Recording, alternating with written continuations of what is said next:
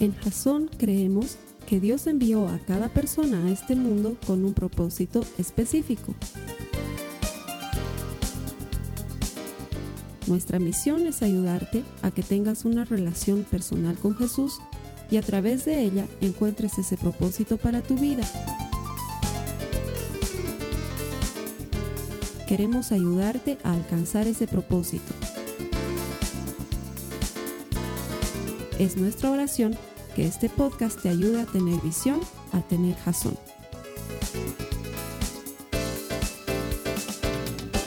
Bienvenidos a Jazón. Como cada domingo eh, les digo, ¿por qué no aprovechas hoy de darle la bienvenida al que está a tu lado y dile, qué bien que has venido a la iglesia este domingo? ¿Y quién se acuerda el, quién se acuerda el saludo explosivo de Jasón? Ya, ya lo han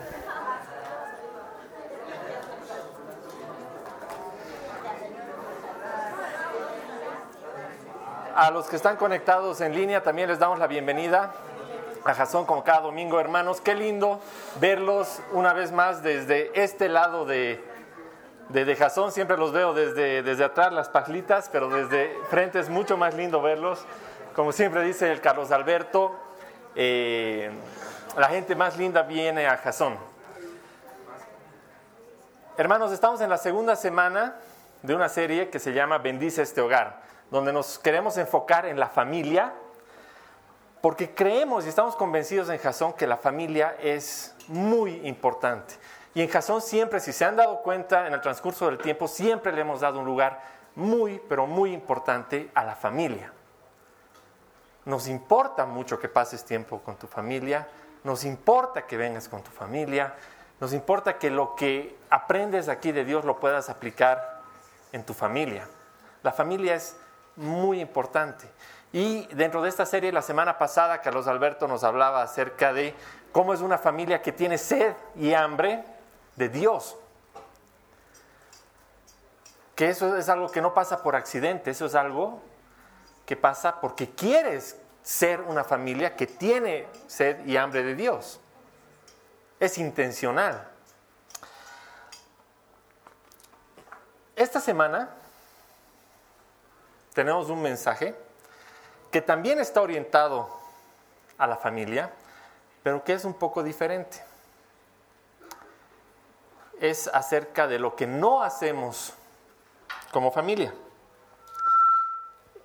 Quiero hacerles una pregunta. Vamos a hacer una pequeña pausa, ¿ya? Vamos a arreglar esto del, del sonido primero.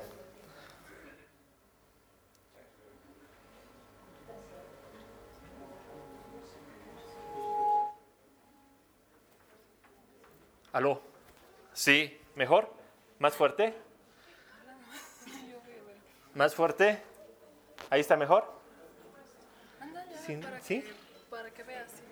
Ya. ¿Ahí? ¿Mejor? ¿Mejor? ¿Más? ¿No? ¿No? ¿Ya no? Ya.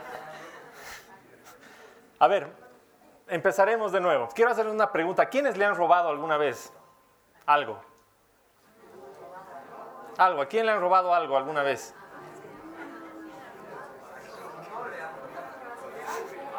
A todos. ¿A quién le han robado? ¿Y qué se siente? Feo, ¿no? O sea, tienes una sensación de inseguridad, de frustración, de rabia, de tristeza. Hay gente que se deprime muchísimo. realmente que te roben es feo. Cuando, cuando estaba en la universidad todavía me pasó algo bien raro. En un mes me robaron tres veces el auto. Empezaron por los espejos del, del auto y seguramente cuando lo vieron sin espejos, a la semana siguiente dijeron, mira, todavía tiene tapas en los aros y le robaron las tapas en los aros. Y a la tercera semana, como si fuera poco, seguramente dijeron, mira, ya no tiene espejos, ya no tiene tapas, ¿para qué necesita cerebro? Y se sacaron el cerebro, el flujómetro, la radio, el panel de adelante, todita, así ya se sacaron todo. Y la verdad que cuando robaron primero los espejos me dio rabia. Dije, pucha, ah, me han los espejos, bueno, voy a ahorrar, voy a comprarlos, voy a reemplazar. me robaron las, las tapas de los aros y fue más bien frustración. Y no puede ser que este país, que la inseguridad, que uno no puede salir a la calle y ya fue descargar mi rabia contra otros. Pero les prometo que cuando me robaron el cerebro, yo quería comprarme una escopeta y dije, voy a dejar el auto una noche ahí afuera y, voy a, y los voy a esperar. Y la verdad es que cuando uno es joven, a veces reacciona así medio hormonalmente, ¿no? Gracias a Dios no hice ninguna de esas estupideces, pero la verdad es que cuando te roban, eh, da rabia, da rabia. Pero, ¿saben qué? Es bien curioso. Es bien curioso porque nos da rabia cuando nos roban cosas materiales, cuando nos roban cosas por las que hemos pagado plata, nos roban cosas a las que les tenemos afecto. Pero la mayor parte del tiempo nos están robando nuestro corazón, nos están robando nuestra paz, nos están robando nuestra fe, nos están robando muchas cosas a las que no les damos tanta importancia. Eh, y la verdad es que cuando pasas por experiencias de, que te han robado el auto, se han entrado a tu casa, buscas, como, como persona, buscas protegerte. Y dices, escucha, no, necesito poner una alarma, eh, necesito tener un plan, tienes un plan con tu familia, ¿qué pasa si escuchamos un ruido? Por ejemplo, los hombres generalmente estamos llamados a defender la casa, ¿no? La familia. Típico caso, si estás durmiendo en la noche, hay un ruido en la cocina y quién es el que se tiene que levantar de la cama. Digan pues, ¿o quién se levanta en sus casas, hermanos? ¿No siempre? Ya. Bueno, generalmente es el hombre el que se levanta, ¿no? en la casa.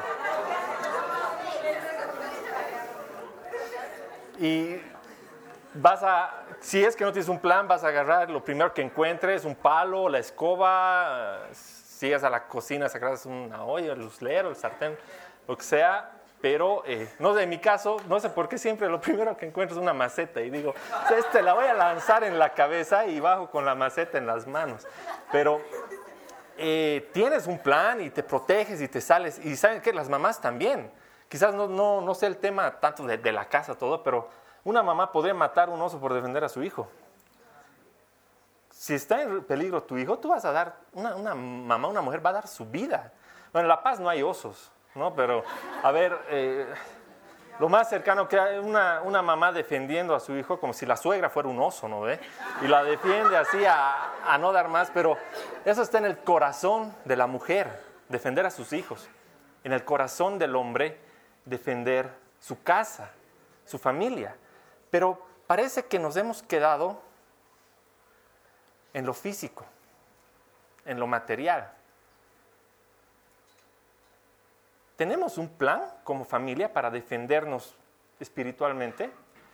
¿Tenemos un plan como familia para proteger nuestros corazones? ¿Será importante que tú protejas el corazón de tu hija? ¿Será importante que protejas el corazón de tus hijos? ¿El de tu esposa? ¿El de los abuelos? ¿El de los papás? ¿No sería importante tener un plan para proteger tu corazón? Y es de eso de lo que vamos a hablar ahora. Generalmente cuando uno empieza a proteger espiritualmente a su familia y empieza a proteger su corazón, va a tener que poner ciertas, eh, ciertos límites a lo que dejas entrar a tu casa y a lo que no vas a dejar entrar a tu casa. Y es muy probable que dentro de esos límites empieces a recibir burlas. Y la gente te dice, oye, ¿qué le ha pasado a este, este chango? Si era un reventado y ahora mira, no, ni siquiera quiere ir a, a farrear con nosotros. Y quizás se te van a empezar a hacer la burla y te van a decir, oye, ah, no, pues el fanático se ha vuelto un, san, un santo, ya, ya no quiere hacer nada, ya no lo llamen, no lo inviten. Y quizás te digan, oye hermano, te has vuelto todo un Ned Flanders. ¿Quién conoce a Ned Flanders? ¿Sí saben, se ubican quién es Ned Flanders? A ver, por si acaso a los que no se ubican es este simpático joven de 60 años que parece de 35, que es un personaje de la serie Los Simpsons. Y empecé a preguntar la semana pasada, ¿qué opinan de Ned Flanders? A amigos, a algunas personas. Y me han, me han contestado cosas muy interesantes. Me han dicho, es un fanático religioso, es un aburrido, es un tipo molesto, es un rayado, los más jóvenes es un rayado.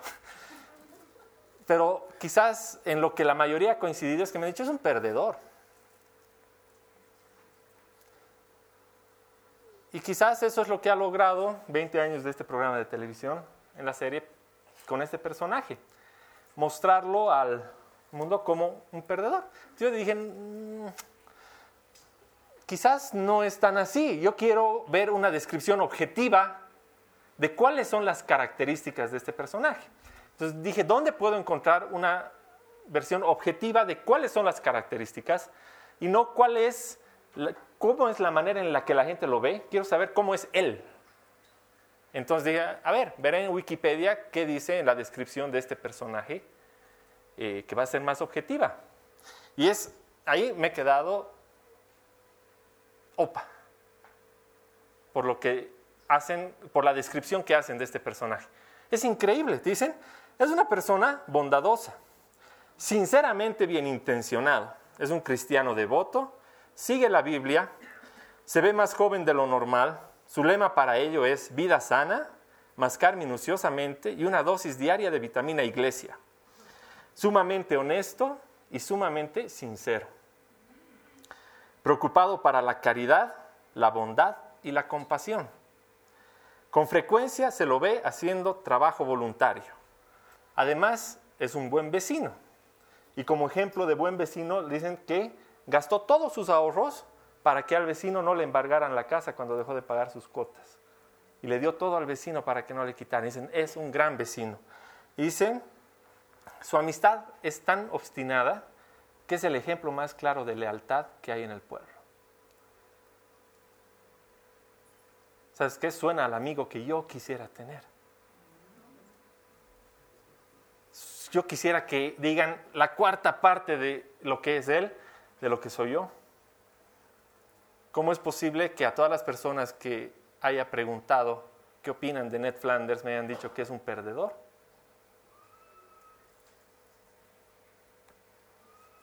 Está claro que nos pueden retorcer nuestros principios y valores gota a gota para que confundamos lo bueno con malo o lo valioso con débil. Y es por eso que tenemos que tener mucho cuidado cuando decimos qué cosas son las que van a entrar en nuestros corazones y qué cosas no van a entrar en nuestros corazones. Pues no puede ser que alguien con estas características tenga una canción que se llame Todos odian a Ned Flanders y que esté nominada al Emmy. O sea, ¿qué pasa? Es por demás interesante ver cómo estas características, que si estamos de acuerdo, todos nos comportaríamos de esta manera, el mundo sería un lugar mucho mejor para todos.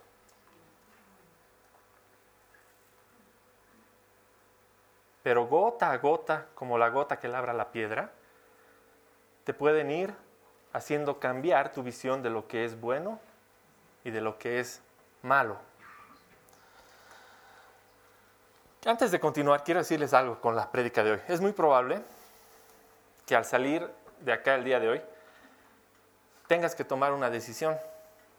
Puede ser que tu visión acerca de cómo debería ser tu familia hoy cambie al final de la prédica de hoy, porque no es una prédica sencilla, no es una prédica fácil, no es una prédica light, es una prédica que te va a incomodar. Y me ha incomodado a mí, y mucho. Porque cuando tienes que decidir qué es lo que vas a dejar entrar en tu corazón y que no vas a tener que dejar de lado muchas cosas. Y es difícil dejar de lado las cosas que has estado haciendo los últimos 20, 30 años de tu vida. Así como hay ladrones que quieren robar las tapas de tu auto, los espejos, o se quieren entrar a tu casa, tenemos que estar conscientes que hay un enemigo que quiere robar tu paz, que quiere robar tu corazón, que está más contento si tu familia está destrozada que si está sonriente. Y así como Carlos Alberto nos decía la semana pasada, la Biblia es un manual para ser padres. La Biblia es un manual para que tengas una familia y para que la puedas cuidar y para que la puedas proteger. Y justamente estamos aplicando las bienaventuranzas a la familia. Vamos a ir a nuestras Biblias para leer la bienaventuranza de hoy que está en Mateo 5.8. Dice, bienaventurados los de limpio corazón, porque ellos verán a Dios. Bienaventurados los de limpio corazón. Evidentemente es obvio que no se está refiriendo a cuántas grasas trans has consumido diariamente los últimos 10 años, sino a tus emociones, a tus actitudes, a tus sentimientos, a cómo tratas a los demás, cómo son tus actitudes con, con, la otra gente, con el que tienes al frente, con el que quieres y con el que no quieres. ¿Cómo es tu corazón? Y les tengo que dar una, una, una, noticia que quizás algunos la saben y algunos no, y puede parecer muy radical, pero la verdad es que nadie tiene un buen corazón. Nadie tiene un buen corazón. Yo les quiero explicar por qué sin Cristo nadie tiene un buen corazón. Y quizás en este momento estés pensando, ucha, ya está, he venido a la iglesia más radical de la zona sur. Pero la verdad es que sin Cristo nadie tiene un buen corazón. Y tú quizás ahorita estés pensando, pero yo conozco a una persona que no cree en Dios y es bueno. O incluso estés pensando, pero yo soy bueno. Y, todavía no estoy convencido de creer. No quiero que, que tomes una decisión ahorita, quiero que me des 15 minutos para que te explique por qué sin Cristo nadie tiene un buen corazón. Dame chance, 15 minutos para que te explique por qué, antes de que nos digas radicales. Vamos a ver cómo es el corazón según la Biblia.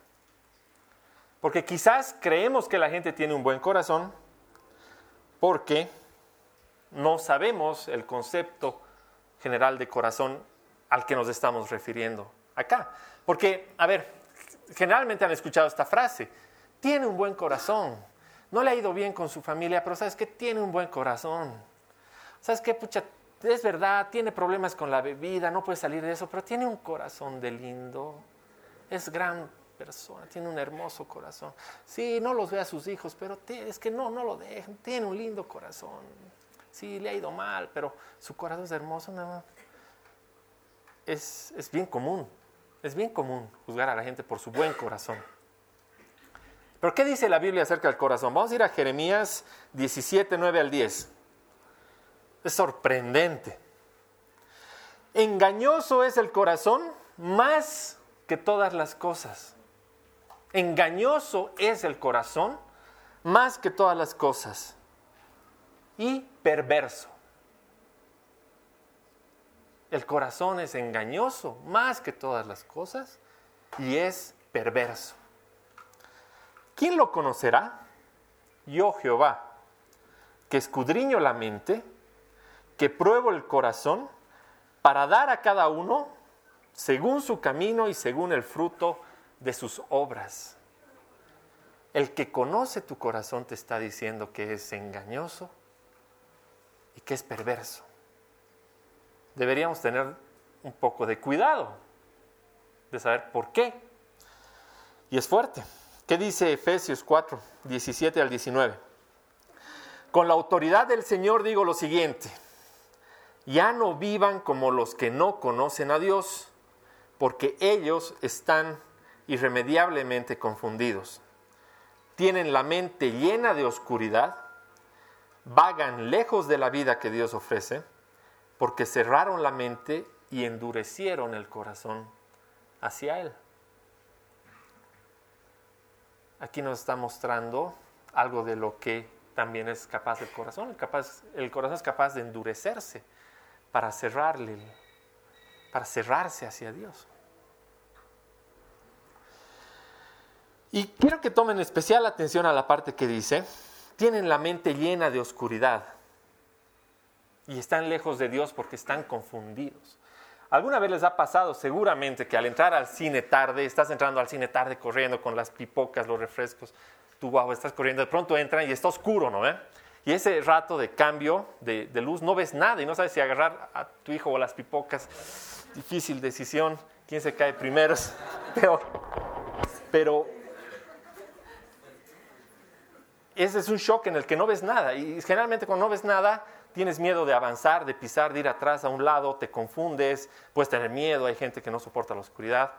Pero la verdad es que pasan dos, tres minutos y empiezas a ver bien. Te acostumbras. A la, oscuridad te acostumbras y empiezas a ver y estás tranquilo, y ya puedes ir, volver, vas, entras, sales y estás tranquilo. Y la verdad que así como tú te acostumbras a la oscuridad, también te puedes acostumbrar a todo aquello que estás dejando entrar a tu corazón, que te genera un poquito de oscuridad, una gotita de sombra, un programita que no hace nada. Es violento, sí, pero ¿qué importa? Sí, están faltando el respeto a las mujeres, pero está chistoso, son buenos chistes. Y hay muchas acciones en las que vas a ir dejando meter un granito de oscuridad a tu corazón.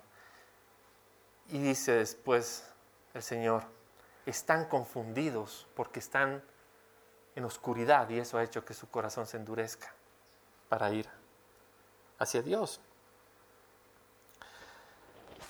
Hemos estado dejando accidentalmente, yo creo, porque no, no creo que esto nadie lo haga a propósito, que a nuestra familia entren muchas cosas que no son buenas. Hemos estado siendo muy permisivos y ahora es mucho más fácil. ¿Quién tiene un smartphone? ¿Quién le ha dado uno a su hijo? Menor de 10. Yo.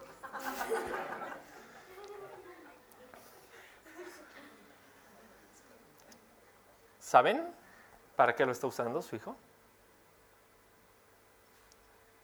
Si tu hijo vive en tu casa, ¿tienes la contraseña de su teléfono?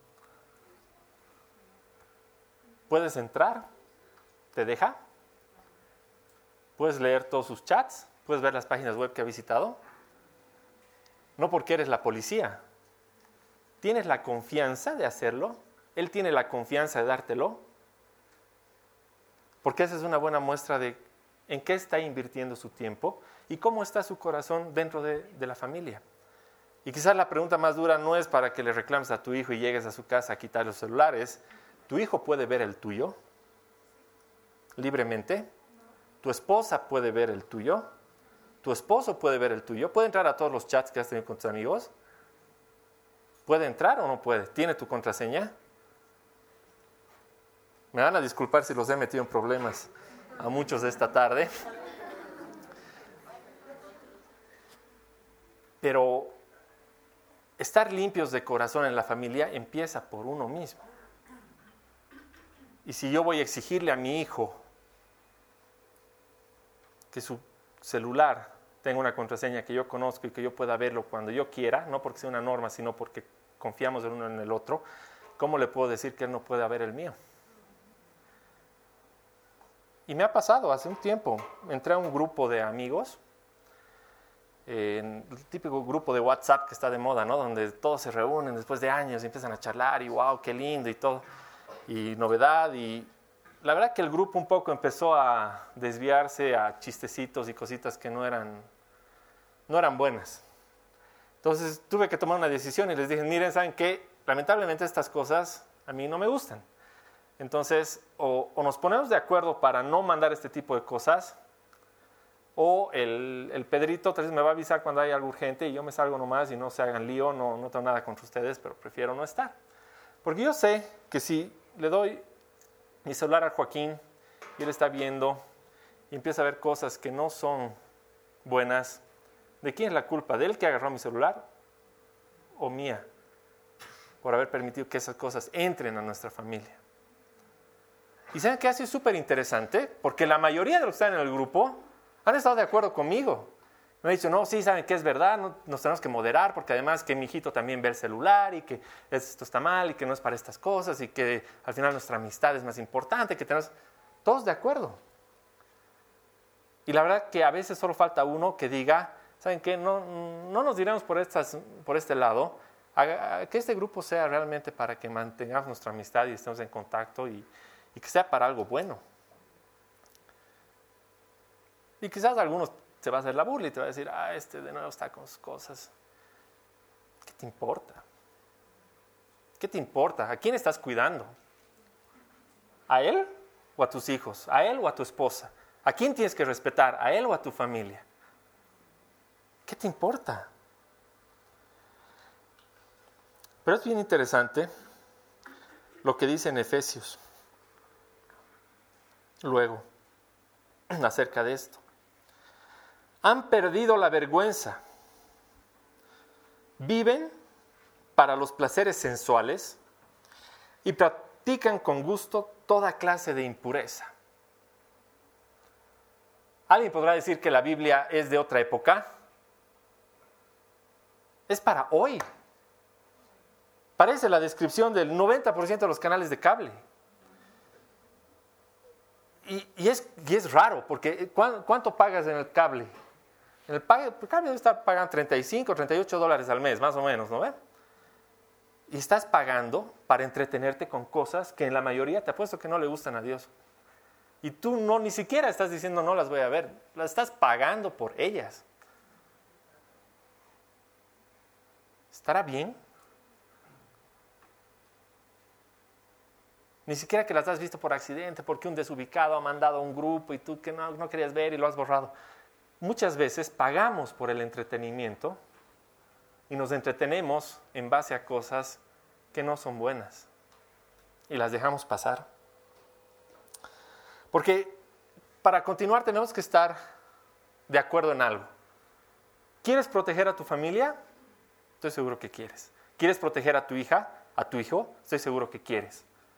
¿Quieres cumplir tu compromiso de matrimonio con tu esposa, de respetarla, de amarla, en las buenas, en las malas, para siempre?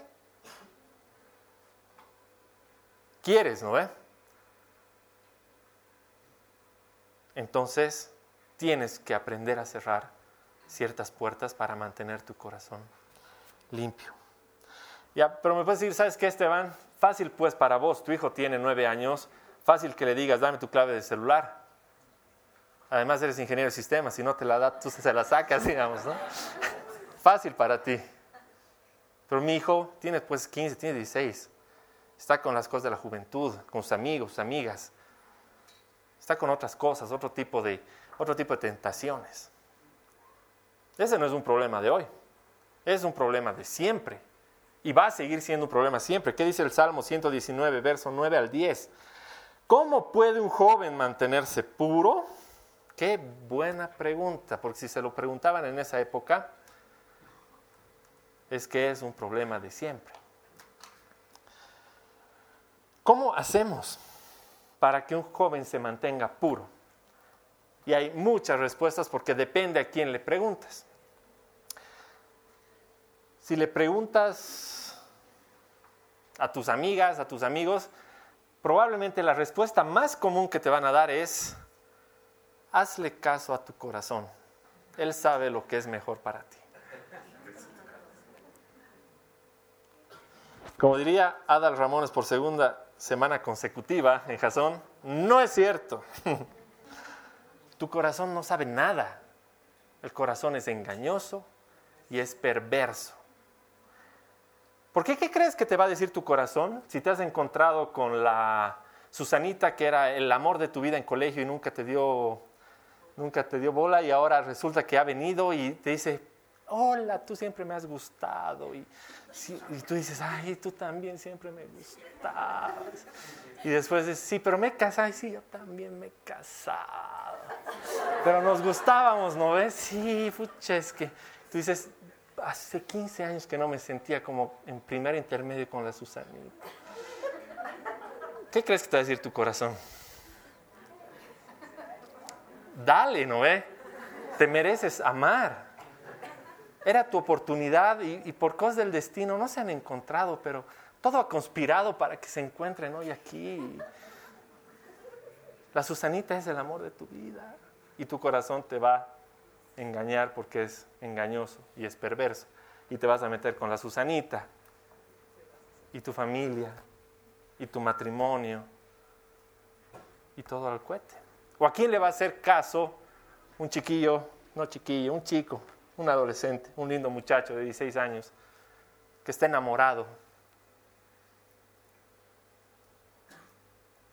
Hasta las patas como uno se enamora cuando es joven.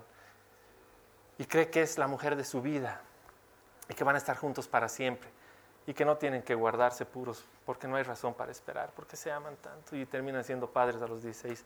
¿A quién le ha hecho caso ese chico? ¿A su corazón? ¿Porque estaba enamorado? Porque el corazón es engañoso. ¿Cómo se mantiene un joven puro? Definitivamente no es haciendo caso a su corazón. Por eso es que no basta tener un corazón bueno. No basta pensar que tienes un corazón bueno. No basta pensar que el otro no tiene un corazón bueno. Porque sin Dios en tu corazón es muy difícil determinar qué es bueno y qué es malo. Y quizás lo vas a hacer estadísticamente la mitad de las veces. el 50% de las veces harás lo bueno y el 50% de las veces harás lo malo. Te cuento que los chimpancés también tienen la misma probabilidad, pero no creo que tú quieras dejar tu vida y tu familia a la estadística de un chimpancé. Por eso un corazón bueno es el corazón que tiene a Dios, porque es Dios el que te va a permitir discernir entre lo bueno y lo malo. ¿Qué dice el Salmo 119, 9 al 10? ¿Cómo puede el joven llevar una vida íntegra?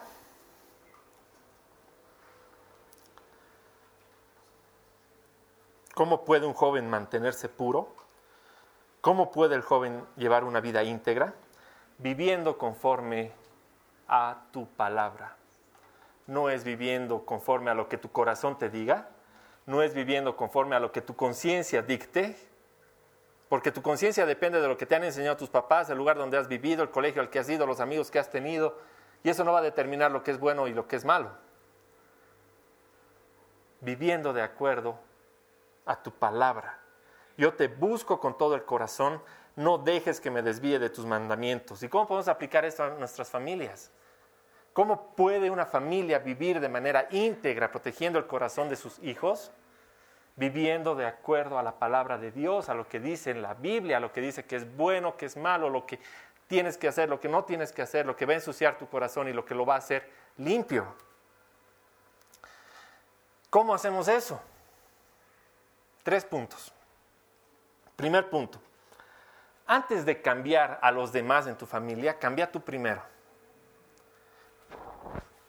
Porque muchas veces hemos visto que eh, el ejemplo es una manera, no es solo una manera de liderar, es la única manera de liderar. Si quieres que tu familia cambie, si quieres que tus hijos tengan un corazón limpio, que tus hijos tengan la capacidad de rechazar lo que no está bien, lo que, lo que ensucia, lo que hace daño, empieza tú primero y ponte metas. No va a pasar por accidente. No, no vas a llegar de aquí a un año y es la prédica de hace un año y ahora estamos re limpios. Qué increíble. Y no has hecho nada. Seguramente vas a tener que hacer mucho.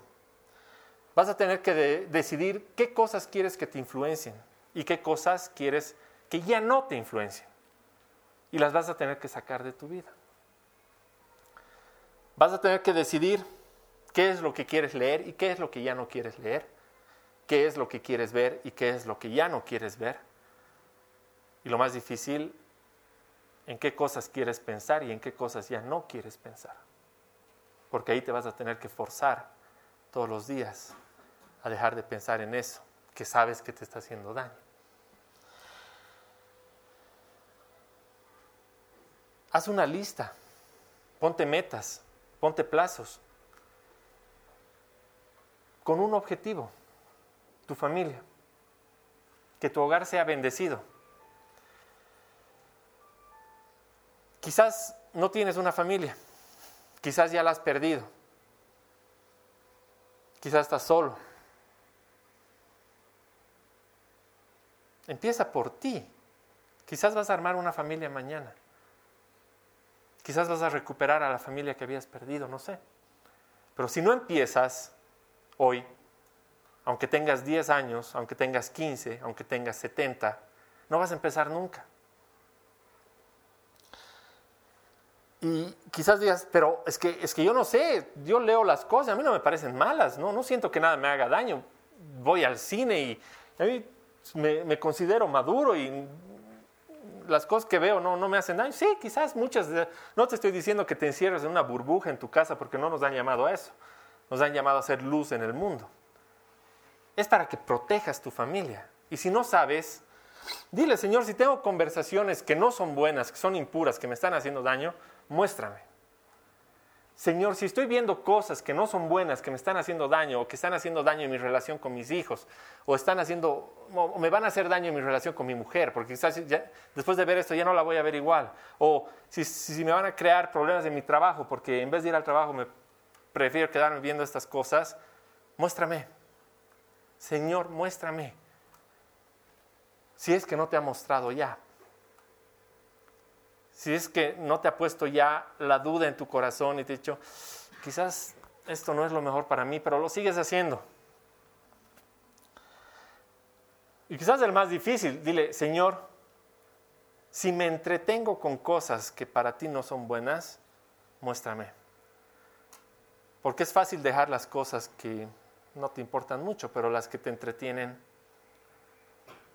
las que te dan felicidad temporal, ¿Cómo haces? Dile, Señor, muéstrame. Punto número uno, empieza cambiando tú primero, para que luego cambie tu familia. Punto número dos, cuando te toque hablar con tu familia, educa al corazón. Muchas veces los padres cometemos el error de educar a las acciones, ¿no? Puedes hacer esto, esto, esto, esto, esto no puedes hacer esto, esto y esto. Son reglas. Y es, bien común. ¿Cómo deberías plantearle las reglas a tus hijos? Desde chiquitos al año le tienes que decir no o nunca le digas no porque no los vuelve negativos. Todo está basado en las reglas. Pero Jesús te dice, no, no es la ley lo que importa, es tu corazón. Preocúpate de educar el corazón de tus hijos. Preocúpate que el corazón de tus hijos no se contamine, que el corazón de tus hijos esté limpio. Preocúpate de lo que están viendo, de lo que están leyendo, de lo que están recibiendo. Preocúpate de tú leerles lo bueno, de tú hablarles de lo bueno, porque un corazón correcto genera acciones correctas. Un, corazón que no está limpio va a generar acciones que no son limpias. Y en el momento que te toque educar a tus hijos, adolescentes, sobre temas como el alcohol, la sexualidad y todo, todo lo demás, no le vas a poner reglas de lo que puede o no puede hacer, porque esas son reglas a un nivel bajo tu meta como familia es mucho más alta porque te has puesto la meta como familia de tener un corazón limpio, de saber lo que es bueno y lo que es malo, para que tu hijo tome sus propias decisiones haciendo caso a su corazón para mantenerlo puro, antes de una lista de reglas que en cuanto se vaya de la casa va a decir, listo, ahora son mis reglas. Por eso como padres tendríamos que educar el corazón de nuestros hijos y no ser simples legisladores de la casa donde lanzamos 100 reglas que ni siquiera nosotros cumplimos. Somos ejemplo y educamos el corazón. No damos reglas. ¿Qué dice Samuel 16:7? Pero el Señor le dijo a Samuel, no juzgues por su apariencia o por su estatura, porque yo lo he rechazado. El Señor no ve las cosas de la manera que tú las ves la gente juzga por las apariencias, por lo que haces o no haces. Pero el Señor mira el corazón. Y Jesús era un fanático de decirte que el corazón importaba. Jesús era un fanático de decirte el corazón es lo más importante, cuídalo, cuídalo, cuídalo. Porque en el Antiguo Testamento te decían, no matarás. Y Jesús te dice, tampoco odies, porque si odias ya has matado en tu corazón. El Antiguo Testamento te decía, no cometas adulterio. Y Jesús te decía, ni siquiera veas con deseo a una mujer, porque si la has visto con deseo, ya has cometido adulterio en tu corazón. Tu corazón es lo de más valor, más que tus acciones. Lo que tienes en tu corazón es lo que más vale, porque el corazón va a ser el que determine tus acciones. Nos tenemos que preocupar por cuidarlo, por mantenerlo limpio. A los fariseos les dijo, ¿no? Ustedes por afuera muy lindos y muy limpios, sus tazas limpias y sus platos limpios, sus acciones y su ley, pero en el corazón están podridos. ¿De qué les sirve tanta limpieza? El corazón es lo más importante porque de las acciones correctas nacen de corazones correctos. ¿Quieres que tus hijos tengan acciones correctas en el futuro? Preocúpate de proteger sus corazones. Cuando, eh, cuando vas a enseñar a manejar bicicleta a tu hijo, lo viste como Robocop, ¿no ve? Y la gente aplaude, bucha, qué padres más cuidadosos. Tiene rodilleras, tiene hombreras, colleras, un casco, para si se cae. Antes, eh, antes bastaba que con polera y, y estabas suficientemente protegido, pero por alguna razón, ahora nos enfocamos tanto en la protección física que el jabón antibacterias, que eso que no se le sube el bicho, que su ropa limpia, todo es protección, protección física, protección física, quizás porque es buen negocio y vende, ¿no? Pero la protección moral y la protección espiritual de tu familia, mal negocio, ¿no ve? Porque van a dejar de ir al cine, van a dejar de ver cosas, consumir cosas, que esto no, que esto. Pero no es más importante cuánto vale tu corazón, a qué precio lo quieres vender. Cada vez ponle precio. Estoy dispuesto a entregar un poco de mi corazón por esto. Ponle precio. Si el dinero ha entrado eh, tan fuerte a marcar aquello que nos cuesta perder, ponle precio a tu corazón. ¿Cuánto estás dispuesto a perder por cada cosa que dejas entrar a tu vida? Y punto número tres y final, con esto acabamos. No basta que quieras tener un corazón un poquito más limpio. Porque no hay manera de que lleguemos a tener un corazón limpio. Es una batalla de todos los días. Todos los días, hasta el último día de tu vida, vas a estar peleando por tener un corazón limpio. ¿Por qué? Y ahí yo les voy a decir, ¿por qué yo lo puedo hacer? Porque yo no puedo decirles por qué quieren ustedes hacerlo. Yo lo quiero hacer porque quiero ver a Dios. Porque dice, bienaventurados los de corazón limpio, porque ellos verán a Dios. Yo quiero ver a Dios cada día de mi vida, en cuanto me levanto. Lo quiero ver en mi esposa, lo quiero ver en mis hijos, lo quiero ver cuando oro, lo quiero ver en mi trabajo, lo quiero ver en mi familia, lo quiero ver cuando me salgo a divertir, lo quiero ver cuando llego a la casa. Yo quiero ver a Dios todo el tiempo. Lo quiero ver en mis problemas, lo quiero ver en mis batallas, lo quiero ver cuando me pongo triste, cuando me deprimo. Lo quiero ver a Dios. Y para verlo necesito un corazón limpio y por eso voy a luchar cada día para verlo. A Dios. ¿Voy a lograr tener un corazón limpio? Ojalá, aspiro a eso. Aspiro a que algún día pueda tener un corazón perfectamente limpio.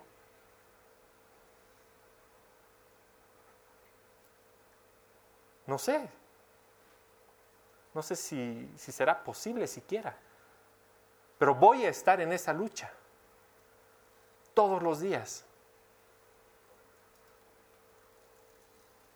Porque el Señor dice, bienaventurados los de corazón limpio, porque me verán.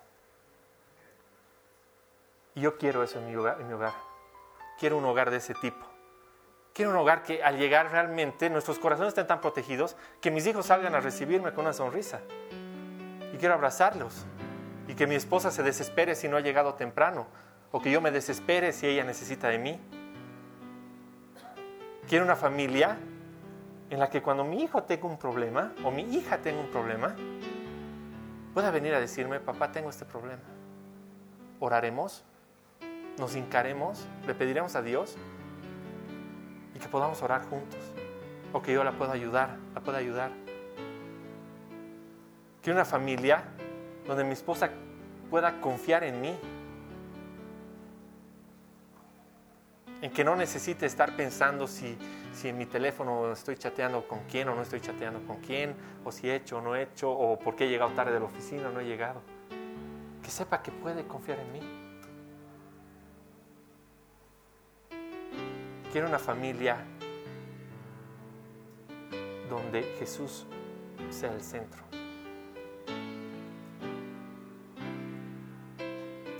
Porque si Jesús es el centro de tu familia, no necesitas preocuparte de nada más. Lo tienes todo. Tienes todo para agarrarte. Tres puntos. Cambiemos nosotros primero. Eduquemos nuestros corazones antes que ser creadores de reglas de lo que podemos y no podemos hacer. Y tercero, busquemos todos los días que nuestros corazones estén en perfecta pureza. Para aspirar a quizás algún día llegar a tenerlo. Porque queremos ver a Dios cada día, todos los días de nuestra vida. Amén. Amén. Vamos a orar.